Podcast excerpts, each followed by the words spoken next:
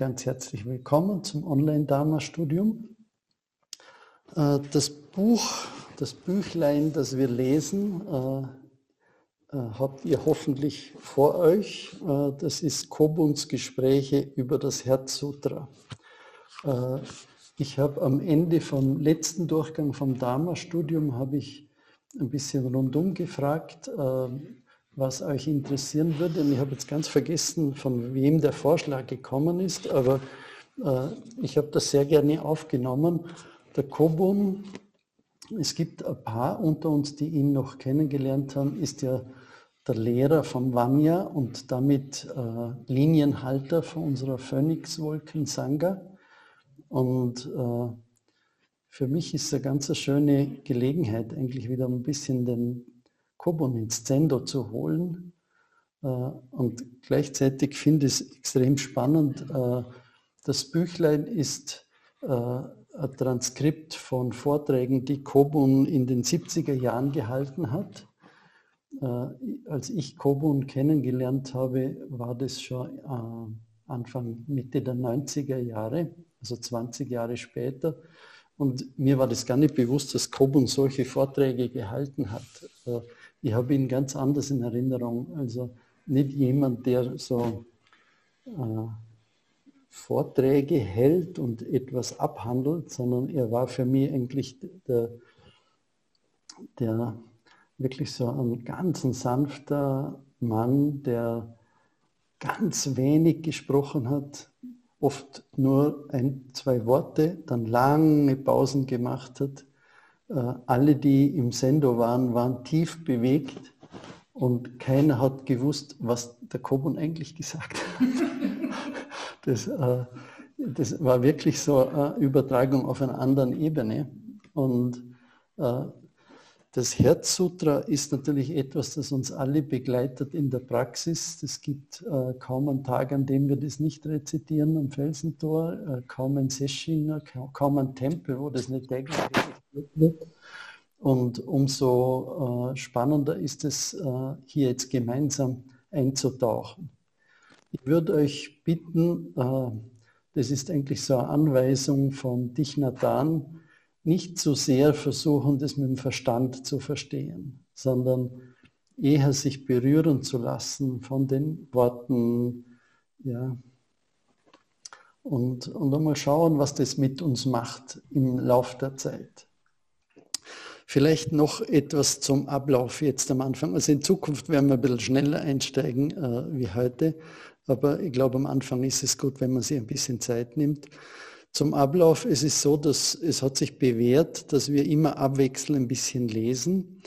Äh, das ist gleichzeitig eine schöne Achtsamkeitsübung, weil wir so viele sind, äh, darauf zu achten, wer ist jetzt gerade dran, äh, lest nicht so schnell, wir werden uns abwechseln und am Schluss werden wir dann noch ein bisschen gemeinsam den Text verdauen. Und da würde ich euch einladen, dann einfach wirklich auch ganz von Herzen und persönlich, dass wir uns austauschen. Gibt es etwas, was mich angesprochen hat? Hat mich etwas berührt?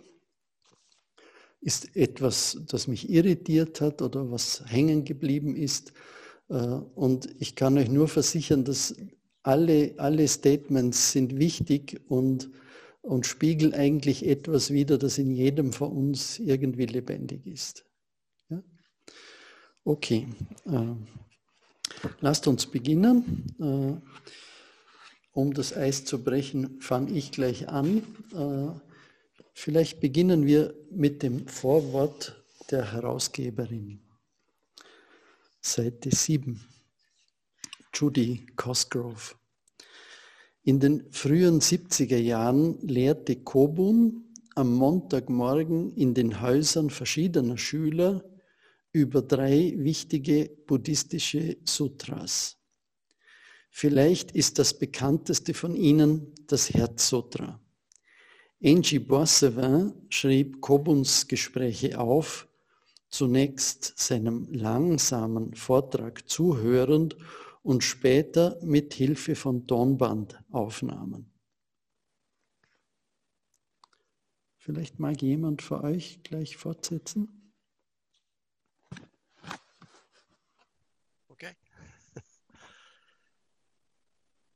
Die Auslegung des Herzsutras, die Kobun im Haiku-Zendo vortrug, ist hier verschriftlicht.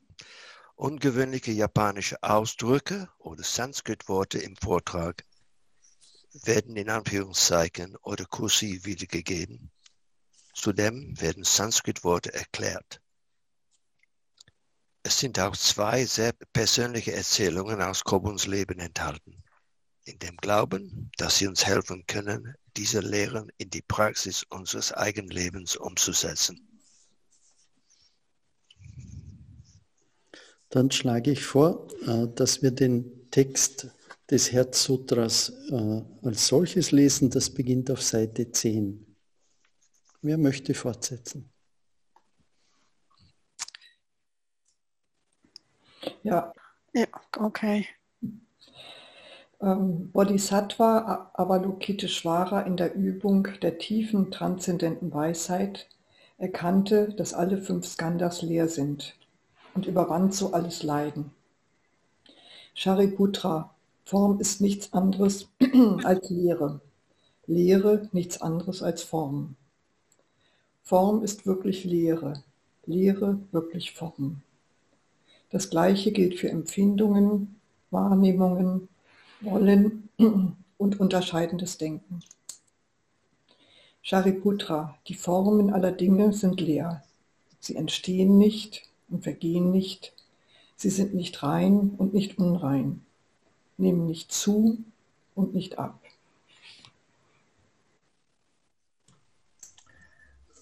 Daher ist in der Lehre keine Form, weder Empfindung, Wahrnehmung wollen oder unterscheidendes Denken weder Auge, Ohr, Nase oder Körper, weder Farbe, Ton, Duft oder Geschmack, weder Berührbares noch Vorstellung, weder ein Bereich der Sinnesorgane noch ein Bereich des Geistes, weder Unwissenheit noch ein Ende von Unwissenheit.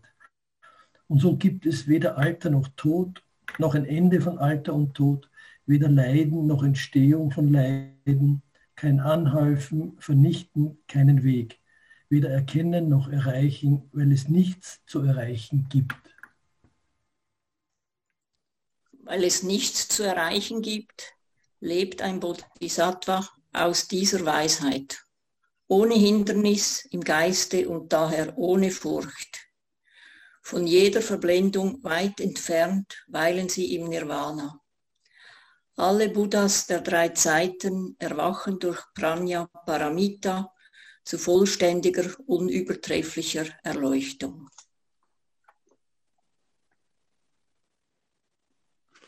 Wisse daher, dass das Prajna Paramita das große transzendente Mantra ist, das große strahlende Mantra, das nicht zu übertreffende Mantra, das allerhöchste Mantra das von allen Leiden befreien kann. Es ist ohne Täuschung. So lautete das Prajna Paramita Mantra. Gate, Gate, Paragate, Parasamgate, Bodhisvaha. Ja, danke. Äh, diejenigen für euch, die mit den Versionen von Purek oder Felsendorf vertraut sind, merken schon, das ist ein bisschen eine andere Übersetzung. Ähm, aber gehen wir doch gleich weiter in die Einführung in das Herzsutra vom Kobun. Das Herzsutra ist einer der maßgeblichsten und grundlegendsten buddhistischen Texte. Wenn ihr dieses Sutra mit anderen religiösen Texten vergleicht, werdet ihr allerdings ganz abweichende Merkmale, andere Empfindungen entdecken. Unglücklicherweise ist keine der englischen Übersetzungen wirklich befriedigend. Im Grunde verstehen wir aber alle Übersetzungen in ihrer Wortwahl und in ihrem Stil als eine leichte Interpretation ihres Übersetzers. Wir kennen die eigentlichen Urheber des Sutras nicht, wenn auch Namen von Übersetzern auftauchen. Mit einer wortgetreuen Übersetzung und originalgetreuen Wortfolge wäre es nicht möglich, einen lesbaren Text herzustellen. Daher gibt es keine wortgetreuen Übersetzungen. Jeder Übersetzer hat große Mühe aufgewendet, einen bedeutungsvollen Text herauszustellen, so wie dies auch für alle anderen religiösen Texte gilt. Sie können nicht wie Romane oder Zeitschriftenartikel gelesen werden, denn ohne Ausnahme am Anfang bleiben sie uns unverständlich. Irgendwie ist die Natur eines Sutras wie ein Spiegel. Es ist eigentlich leer und, wer immer es liest, sieht darin sein eigenes Spiegelbild. Daher ist der Spiegel vielleicht die beste Metapher, um die Natur eines Sutras zu erklären. Schon das Lesen des Sutras verlangt, bewusst oder unbewusst, den Mut, sich selbst gegenüberzutreten.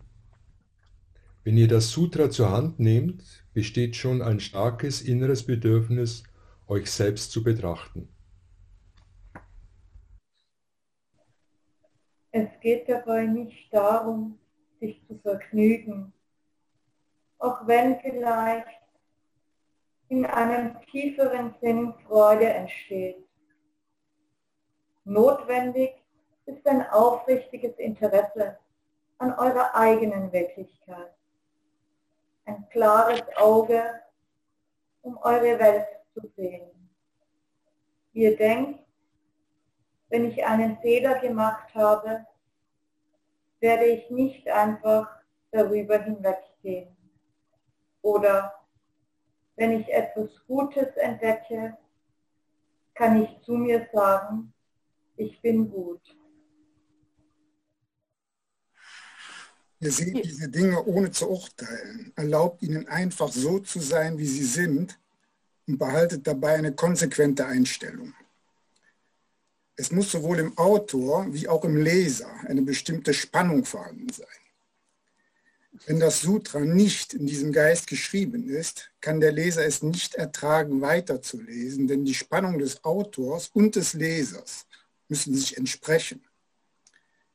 Wenn der Autor jedes Wort mit einer Träne im Auge geschrieben hat, dann fühlt der Leser diese Träne beim Lesen. Wenn der Autor Zigaretten rauchend geschrieben hat, merkt das der Leser ebenso. Auf solche Weise begegnen wir dem Sutra. Bezüglich des Sutras und uns selbst können wir nicht sagen, was älter und was jünger ist. Hoffentlich sind wir gleich alt. Auch wenn es vor zehn Jahrhunderten aufgezeichnet wurde, begegnet es euch nicht als etwas Verstaubtes. Ihr lest es nicht als ein Mensch des 20. Jahrhunderts denn ihr sollt über, in Klammern diesen Sinn, dieses Konzeptes von alt und neu hinausgehen. Das ist der Punkt, euch zu prüfen, ob ihr euch wirklich selbst begegnen könnt und ob ihr euch dafür öffnen könnt, dem Alten zu begegnen. Wenn ihr das Sutra als die Fußspuren dieser Alten verstehen könnt, ist es zugleich auch der Klang eurer eigenen Schritte. In China und Japan weist alt auf ein langes Leben hin, mitten durch alle Kritik und verheerenden Umstände hindurch. Dieses Alter fühlt sich wie ein alter Freund an. Auch wenn ihr 20 Jahre alt seid, sagt ihr, das ist mein alter Freund. Es ist ein Gefühl, dass dieser Mensch mir näher ist, als ich mir selbst bin. Ein alter Spiegel ist so. Anstatt ein neues, euer eigenes Sutra zu schreiben, lest ihr das alte. Ihr lest es als das eure. Aus diesem Grund ist das alte Manuskript namenlos. Es könnte von jedem sein, wenn er bereit ist, es zu seinem eigenen zu machen. Das Sutra wurde mit Blut geschrieben. Wenn ihr also wirklich sein Wesen erkennt, ist es gleich eurem eigenen Körper. Das bedeutet nicht einfach nur zu glauben, was da geredet wird. Ihr sollt es zu dem, zu dem euren machen euch selbst darin wiederfinden. Viele Romane sind darin diesbezüglich vergleichbar, weil manche Schriftsteller ihr ganzes Leben in ihrem Roman offenbaren. Wenn auch die handelnden Personen erfunden sind, sind die noch all ein Teil vom Körper und Geist des Autors. Sutras haben eine ähnliche Natur. Beim Lesen erkennt ihr, wie die Autoren gelebt haben und wie sie die Dinge gesehen haben. Dieses Herzsutra ist sehr kurz und in seltsamer Weise ist das ganze Sutra ein einziger kleiner Traum Buddhas. Shakyamuni Buddha wird nicht erwähnt, aber in einer anderen Transkript-Textüberlieferung einer tibetischen Übersetzung kommt eine andere Ausgangssituation vor. Buddha meditiert. In seiner Meditation erscheinen Avalokiteshvara und Shariputra, um miteinander zu sprechen. Dabei lehrt Avalokiteshvara Shariputra etwas und am Ende dieses Sutras sagt Shakyamuni Buddha Avalokiteshvara, du hast gute Arbeit geleistet. So wird Weisheit gesprochen. Da Buddha meistens meditierte, übergeht unser Text diesen Teil und beginnt gleich mit dem Gespräch zwischen Avalokiteshvara und Shariputra.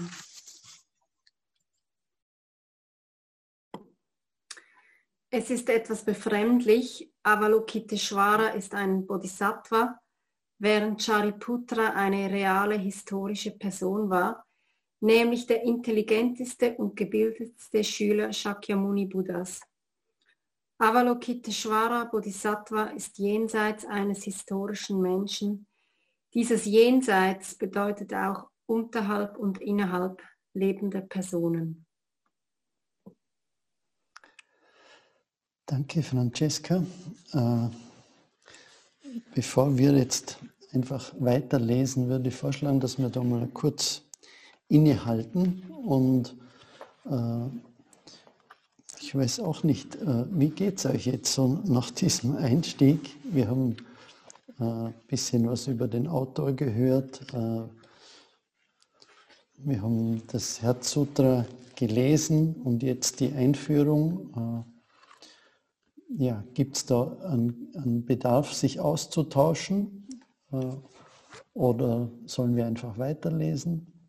Gibt es etwas, was, was euch aufgetaucht ist, wo ihr schon mal einhaken wollt?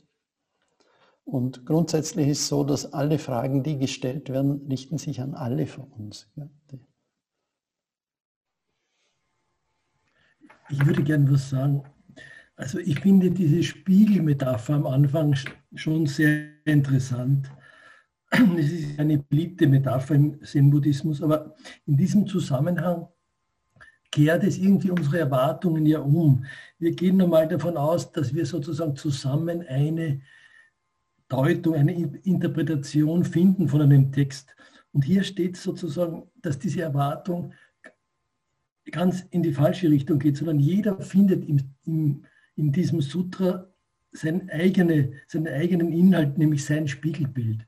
Also es geht jetzt nicht darum, eine für alle gültige Interpretation zu finden, sondern gerade umgekehrt. Jeder sieht sich drinnen und der Spiegel ist eigentlich leer. Das ist eine sehr verblüffende Ansicht von einem Text eigentlich, dass er uns einen leeren Spiegel vorhält. Das wollte ich nur sagen. Ja, das ist sehr reizvoll auf der einen Seite und auf der anderen Seite habe ich dann hier auch gelesen, diesen Anspruch, der mich so ein bisschen auch ein bisschen fast erschlägt, ja, dass man aus so einem Text dann rauslesen kann, wer das war, wann der das geschrieben hat, in welcher Verfassung er dabei war. Und ich denke so, ups, weil die Texte sind so rätselhaft für mich, die Sutren sind so fremd. Und ich weiß gar nicht, wie das möglich sein soll. Und fast, bin fast ein bisschen ängstlich, wenn ich das lese, ob ich diesem Anspruch überhaupt genügen kann, wenn wir uns da jetzt weiter mit beschäftigen. Ob ich, also es wird hier mit so einer Selbstverständlichkeit geschrieben, ja, das sei so, wenn man die Texte liest und so. Und ich habe diese, Selbstverständlichkeit noch gar nicht. Das wollte ich einfach, ja, kurz teilen. Hallo. Ähm, das, was du gerade gesagt hast, dass du dir Sorgen machst, ob du diesen, diesem Anspruch genügst, das ist das, was der Text dir gerade spiegelt.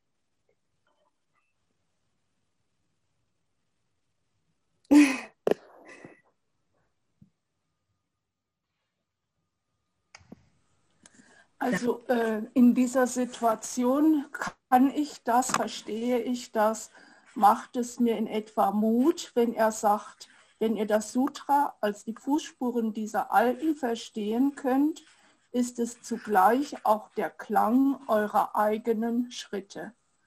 Und das ist wieder so diese Aufforderung, es geht nicht um das, was gesagt wurde, was der Autor sich gedacht hat, sondern es geht um dich, um das, was du in dir spürst. Und äh, von daher bin ich optimistisch, dass ich reinkomme. Es ist schwer, auch das Thema schon herzutragen, warum eigentlich und was so gesagt wird. Aber äh, ich habe mir vorgenommen, ich lasse mich drauf ein und bin gespannt, was passiert mit mir. Ja. Äh, eigentlich kann ich nur sagen, im ersten Jahr äh, habe ich nur geweint. Wir hatten, das war im Upaya Zen Center in USA, also äh, wir haben uns Englisch ausgetauscht. Dann äh, gab es eine holländische Lehrerin und die brachte äh, das Prajna Parameter auf Holländisch mit. Und das wurde gesungen. Und ich habe mich völlig in Tränen aufgelöst. Und ich hatte auch überhaupt nicht das Bedürfnis, äh, sozusagen darüber nachzudenken. Es hat sich in mir etwas gelöst, etwas bewegt und damit war ich zufrieden. Danke. Bei mir hat sich da eine Frage ergeben. Es steht, wenn der Autor jedes Wort mit einer Träne im Auge geschrieben hat, dann fühlt der Leser diese Tränen beim Lesen. Ähm, dieses Sutra wurde, also glaube ich, ursprünglich äh, in Sanskrit geschrieben, dann auf Chinesisch übersetzt, gibt verschiedene Versionen und dann auf Englisch und auf Deutsch. Und ich frage mich, aber vielleicht denke ich eben zu viel und lasse zu wenig Gefühl zu, äh, kann man da immer noch Tränen haben nach all den vielen Übersetzungen. Also sorry, wenn es ein bisschen defetistisch tönt, aber ich hatte ein bisschen Mühe. Aber mich berührt das Herz auch auf Deutsch. Aber ist da wohl nicht etwas verloren gegangen vielleicht? Ähm, mir wurde dieses Buch geschenkt äh, von Nathalie Ziergler.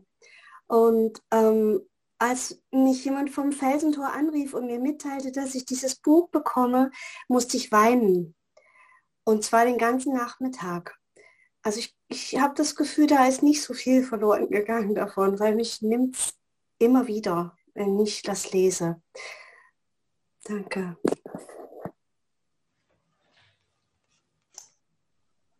Ich finde es sehr spannend. Ähm, ich habe bis jetzt immer Japanisch, haben wir es rezitiert und, und das jetzt einmal auf Deutsch ganz intensiv mit dem auseinandersetzen und bin sehr gespannt, ich, was, was da auf mich zukommt. Mir ist es so ergangen, es heißt ja hier, es muss sowohl im Autor wie auch im Leser eine bestimmte Spannung vorhanden sein. Und irgendwie spüre ich das, also dass ich gespannt bin, wie es weitergeht, wie es kommt. Und was mich auch sehr angesprochen hat oder vielleicht im Moment auch zu mir passt, ist, dass, dass es wie ein Spiegelbild ist von mir selber, was ich sehe, was ich spüre. Und da habe ich wahrscheinlich, als wir das gelesen haben, war mein Puls etwas erhöhter, weil es mich so berührt hat. Mm, mir persönlich hat auch ähm, die Stelle Setzo gesagt, ähm, was heißt das, schon das Lesen des Sutras verlangt bewusst oder unbewusst den Mut, sich selbst gegenüber zu, zu treten. Und ich weiß nicht, mir, mir sagt das extrem zu, eigentlich alle, die jetzt sich mit, damit beschäftigen, sind extrem mutig, dass sie sich trauen, wirklich in diesen Spiegel zu schauen, was auch immer dabei herauskommt.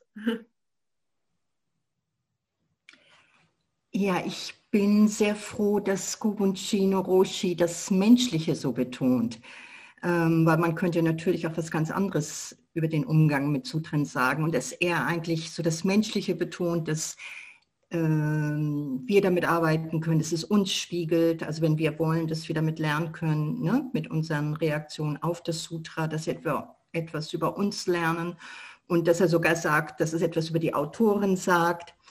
Ähm,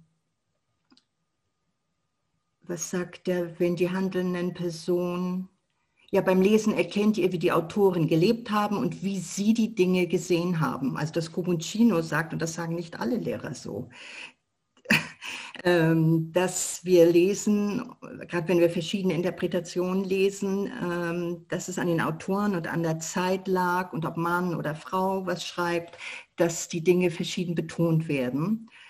Ähm, weil ich habe in den letzten Wochen viel mit Gruppen zu tun gehabt, wo mehr im Zentrum war oder eine andere Herangehensweise war, devotional, dass man hingebungsvoll ein Sutra liest, weil es gibt die Aussage, Sutren sind Buddhas Worte.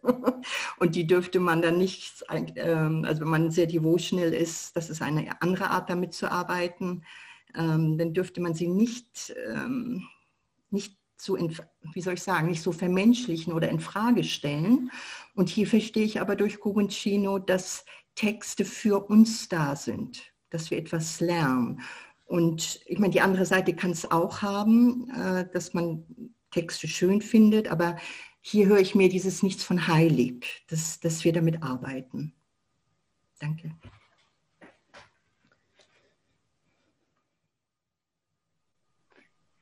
Ja, ich ähm, höre gebannt zu, sowohl beim Lesen als auch äh, jetzt der Diskussion. Und ich habe den ganze Zeit diesen Satz, Leerheit ist Form und Form ist Leerheit. Also für mich bedeutet das im Moment, es gibt so viel zwischen allem. Und äh, das nehme ich auch jetzt aus der Diskussion mit. Weil wo es uns hinbringt, wissen wir vielleicht noch nicht, aber wir erkennen diese Vielfalt da drin. Also mir kommt sie. Danke.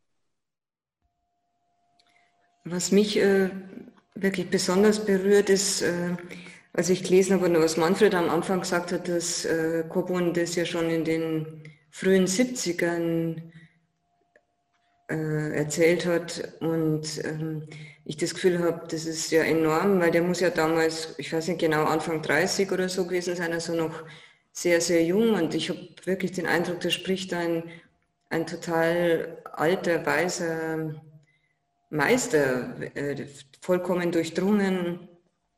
Ähm, ja, und das, ist, das berührt mich sehr, dass er schon in jungen Jahren das so, schon so ein tiefes Verständnis äh, hatte von, vom Buddhismus und von ja, diesen Text so, so verinnerlicht zu haben. Das ist äh, phänomenal, finde ich.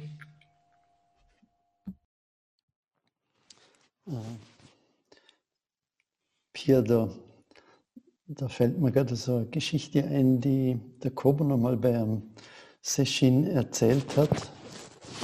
Äh, Kobun ist ja selber, äh, sein Vater war selber, hat einen Tempel gehabt und äh, der ist recht früh gestorben. Und der Kobun hat erzählt, dass er immer, äh, er hat die Rezitationen im Tempel gehört. Und und dadurch hat er als Kind schon alle Texte hat er auswendig gekonnt. Äh, und das ist auch also ein ganz ein, spezielle, ja, ein spezielles Bild, oder? Äh, wenn du im Tempel aufwachst, äh, du nimmst es praktisch mit der Muttermilch auf. Und mir ist ähnlich gegangen wie dir, als ich das gelesen habe, ah, 70er Jahre, und ich habe mir auch gedacht, ah ja, Anfang 30. Er war ja Ende 20, wie ihn Suzuki Roshi nach, in die USA geholt hat. Er war da wirklich eine, ein junger Mann. Äh, ja. Okay. Sollen wir noch ein bisschen weiterlesen?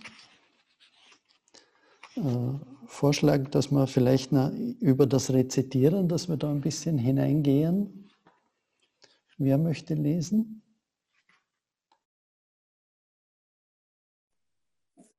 Wenn niemand zuhört, rezitiert sich das Sutra selbst. Auch wenn jemand gar nicht an der Wahrheit interessiert ist und sogar, wenn, gar nichts, wenn er gar nicht weiß, was Wahrheit ist und wie sie ist, ist die Wahrheit immer bei ihm, sogar wenn er ihr gar keine Aufmerksamkeit schenkt. Dieses Sutra ist der Klang der Wahrheit selbst. Daher versteht ihr es nicht bevor ihr bereit seid, ihm zuzuhören.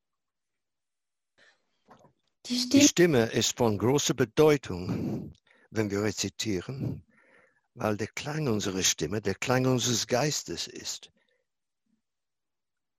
Daher versteht ihr beim Zuhören eine Sutra-Rezitation, welche Art von Geist diesen Klang hervorbringt. Es ist wichtig zu verstehen, dass das Rezitieren nicht dazu dient, um es anderen vorzuzeigen. Es ist nichts anderes als tun, als euer gegenwärtiges Leben auszudrücken. Grundsätzlich hat kein Wort eine Bedeutung, aber mit jedem Wort und jedem Ton ist es der Ausdruck eures Lebens. Sutra-Rezitation ist der vollkommene Ausdruck von Samadhi. Es ist das Samadhi des Sutra-Rezitierens.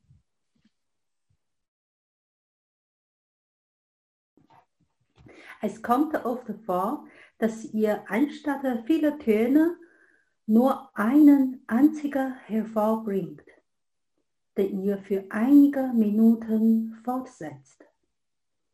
Er wird hoch und niedrig, stark und schwach. Die Praxis, ein Mantra zu wiederholen, das die Form eines Sutras hat, ist euch vertraut. Das Wort, der Klang Mu ist von derselben Art wie ein Mantra. Und unser Atem, der Klang des Atems, den ihr manchmal hören könnt, ist auch ein Sutra. Und dann ist da auch dieser klanglos Klang alles Daseins, der uns vollständig enthüllt, was Wahrheit ist. Wenn ihr das Sutra rezitieren, erzeugen wir Stimme von überall her. Sie kommt direkt aus der Mitte unseres Körpers. Niemand braucht unserem Rezitieren zuzuhören. Wie der Wind ist es überall. Der sehr wichtige Punkt ist zuzuhören ohne an den Worten zu hängen. Was es ursprünglich verkündet, ist jenseits des Klangs. Wenn wir das Sutra rezitieren, erwecken wir es zum Leben. Es ist, als würde man ein Skript mit einem tatsächlichen Drama vergleichen, Musiknoten mit einer tatsächlichen Aufführung. Wir versuchen Musik nach Noten zu spielen, ein Drama mit Hilfe eines Skripts auszuführen, ein Essen nach einem Rezept zu kochen. Das sind Bemühungen, sich der ursprünglichen Form anzunähern, in der die ursprüngliche Erfahrung steckt. Der Sinn dabei ist, diese ursprüngliche Erfahrung von Vergnügen oder Freude zu teilen.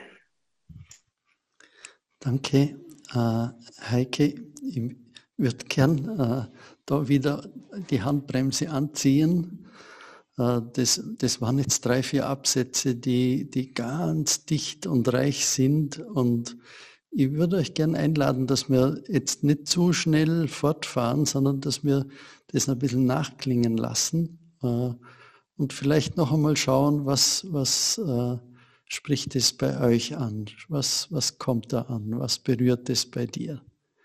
Ja, also, dass wir jetzt einfach die restliche Zeit, die wir noch haben bis um sechs, dass wir uns jetzt noch einmal ein bisschen austauschen bis zu diesem Punkt. Äh, ich möchte euch eine Geschichte erzählen. Äh, ich habe vor 10, 15 Jahren war ich auf einer Konferenz, da war ein ganz ein berühmter Tai Chi und Qigong Meister äh, und der hat seinen Vortrag begonnen. Das war so ein Saal mit, mit 150 Leuten.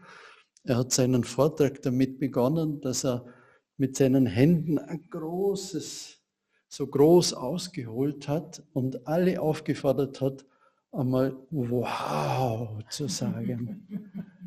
Und das hat er zwei, dreimal mit uns gemacht. Er, er wollte wirklich, dass der ganze Saal wow sagt. Und, und er hat gesagt, das ist die Haltung, äh, mit der man Qigong machen sollte. Äh, einfach so ganz offen und staunend. Und, und mir kommt vor, wir haben uns jetzt schon ein bisschen so für das Herzsutra geöffnet. Äh, und ja, würde euch wirklich jetzt gerne nochmal einladen, äh, dass wir jetzt dann ein bisschen innehalten und diese Absätze anschauen, die wir gelesen haben. Was klingt da bei dir an? Ähm, mir gefällt der ah. Satz am Anfang. Äh, dieses Sutra ist der Klang der Wahrheit selbst. Daher versteht ihr es nicht, bevor ihr nicht bereit seid, ihm zuzuhören. Und ich denke, ähm, das ist eine gute Sache allgemein, dass man zuhört. Man kann sehr viel lernen dabei. Und äh, das nächste Mal, wenn das Sutra rezitiert wird, werde ich nicht rezitieren, sondern nur zuhören und schauen, was es mit mir macht.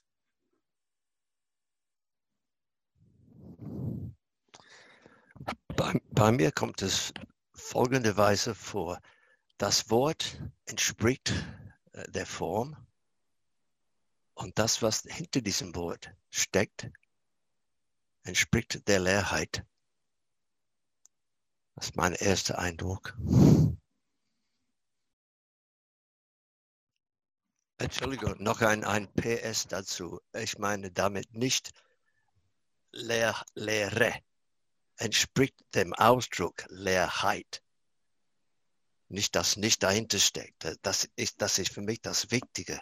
Das, was wichtiger ist, ist das, was hinter dem Wort versteckt bleibt. Und meinst du, Brian, ähm, dass es dann, wie gut, dass wir das Wort haben, um erstmal uns an dem Wort festhalten zu können, um dann vielleicht irgendwann Stück für Stück in die Wahrheit dahinter reinzuwachsen? Äh, nein, ich meine so, äh, in den verschiedenen Sessions, äh, wo, wo ich teilgenommen habe, wird immer wieder erwähnt, auch wenn man bei einem äh, ein T-Show nicht alles notiert oder nicht alles schriftlich bekommt, es geht trotzdem ein. Das heißt, genauso wichtig wie das Wort oder vielleicht noch wichtiger ist das, was dahinter steckt. Ich habe es in diesem Sinne gemeint. Und hier in diesem Sutra kommt es mir vor, dass, dass dieses Wort Form ist gleich wie Lehre und Lehre gleich Form. Die, die, die existieren beide gleichzeitig und ineinander. Aber das Wort, das ist, das ist nur ein Klang äh, aus uns, zwischen unseren Lippen. Und der ganze Sinn von diesem Wort wird uns eingegeben, wenn wir nur zuhören und still sitzen und nicht versuchen, selber ein Wort zu interpretieren. Ist das eine Antwort für dich?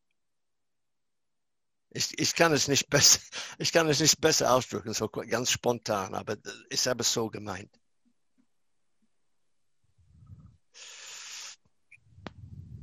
Ich würde gerne was zu Seite 15 fragen, und zwar ein Wort im zweiten Abschnitt heißt der letzte Satz, ähm, Sutra-Rezitation ist der vollkommene Ausdruck von Samadhi. Es ist das Samadhi des Sutra-Rezitierens. Ähm, könnte mir das jemand erklären, was das Samadhi bedeutet? Das ähm, kenne ich nicht und verstehe ich nicht.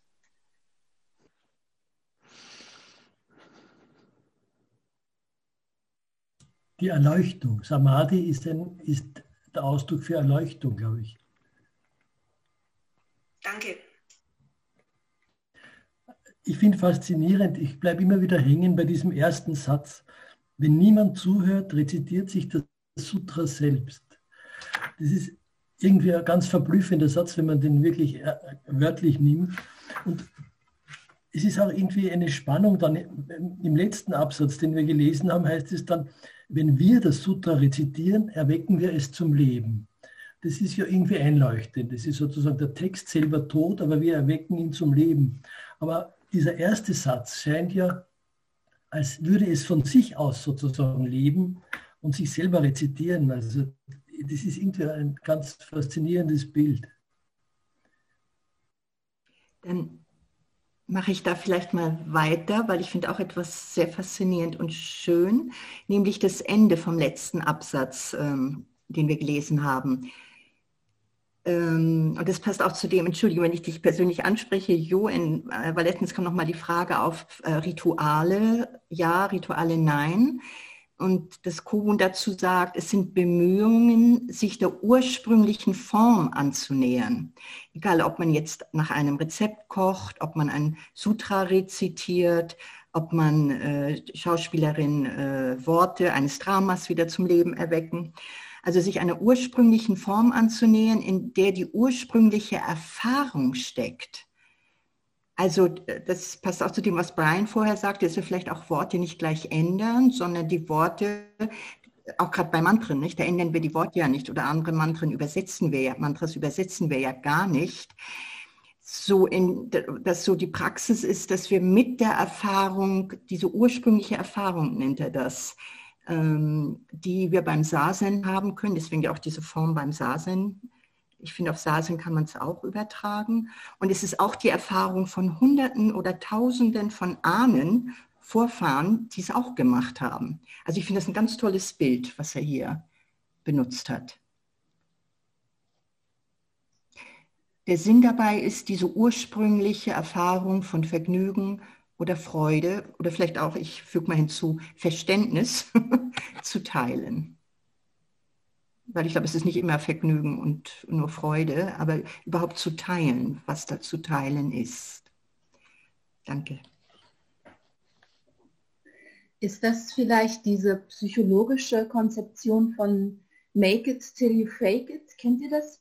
Also, oder es gibt diese Idee, dass man ähm, einfach lächeln soll, um dem Körper eine Körpererfahrung zu verschaffen, die dann tatsächlich äh, tief wirkt und uns irgendwie auf einer anderen Ebene nochmal verändert und anders da sein lässt? Ist das vielleicht hier tatsächlich, ich habe erst gedacht, gleich kommt ein Aber, aber und er sagt dann, aber bei Sutren ist es anders. Ähm, aber es scheint ja tatsächlich so eine Empfehlung drin zu stecken, überlasse dich der Erfahrung und dann eines Tages ähm, offenbart sich da vielleicht etwas und du kommst, also und ich denke auch an diesen Spruch, manchmal, wenn wir sehr stark sind, dann geben wir den Dingen ihre Form und wenn wir nicht, wenn wir die Kraft nicht haben, dann gibt die Form uns halt. Also vielleicht ist es, ist es dieser Gedanke, ja. Also halte dich erstmal an der Form, bis du die, die Kraft hast, durchzudringen zu dem, was sich darin dann verbirgt und was sich über diese Erfahrung des ständigen Wiederholens und ohne Verstehen sich darauf einlassen, in dir dann weiß ich nicht, wie ich es nennen soll, manifestiert. Ich denke, dass das auch verankert ist in der japanischen Tradition. Es gibt ja Mönche in äh, Tempeln, die ähm, schreiben die, das Sutra täglich auf und, und ähm, da ist sehr viel an Wiederholung und Nachahmung und das kennen wir gar nicht so. Und ähm, wenn also er da schreibt, äh, Essen nach einem Rezept zu kochen, das ist ja bei uns ein bisschen verpönt, wenn man äh, ein Essen kocht ganz genau nach Rezept. Äh, die meisten sagen, oh, ich mache das einfach so ähm, aus, ähm, wie es einfach gerade so kommt.